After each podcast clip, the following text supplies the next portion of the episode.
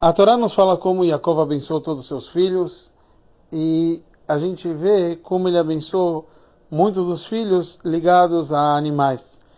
A gente aprende disso vários ensinamentos. E justo sobre o Binyamin, ele comparou o Binyamin com um lobo.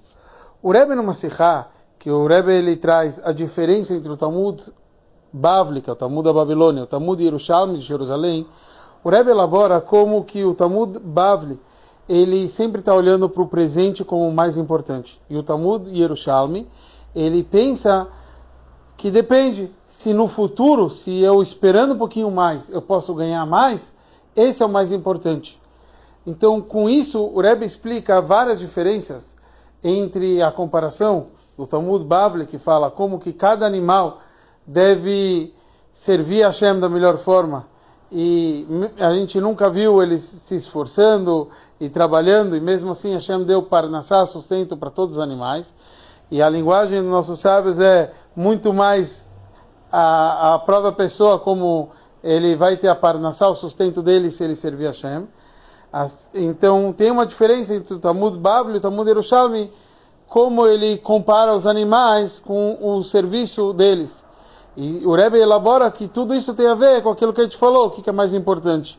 O momento atual, tentar fazer agora o meu sucesso, ou se eu esperar um pouquinho mais, eu vou ter mais é, sucesso, e essa é a ideia do Yerushalmi. Então, um exemplo, o Yerushalmi traz que a gente nunca viu um lobo que ele é um vendedor de panelas. Por que justo Yerushalmi traz isso? Porque a gente sabe que o conceito de cozinhar leva um tempo. Então aqui a gente vê como só o Yerushalmi pensa nesse conceito de falar, a gente nunca viu um lobo sendo vendedor de panelas. Em todas essas diferenças a gente encontra também algo similar com a tradução de Unkelus e, e Targum Yonatan Benuziel. O Targum Unkelus traduz sobre o conceito do, do lobo como sendo o local do misber do altar, que a gente sabe que o local do altar no Beit HaMikdash era justo na parte do Binyamin. Já Targum Yonatan Benuziel nos traz sobre parte do Beit HaMikdash que vai ser feito na parte de Binyamin. Então qual é a diferença? O Targum Unkelus, que ele representa o conceito do Babel, da Babilônia, então ele representa o conceito que a gente falou, momentâneo.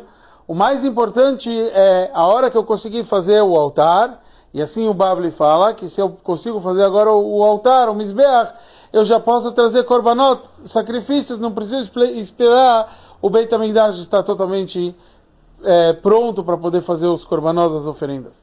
Já o Targum Yonatan Benuziel já pensa diferente, que o importante e o melhor é esperar e construir um Betamidash completo para poder trazer os korbanot. O mais importante é que Mashiach chegue e a gente vai saber como agir, que seja em breve, se Deus quiser.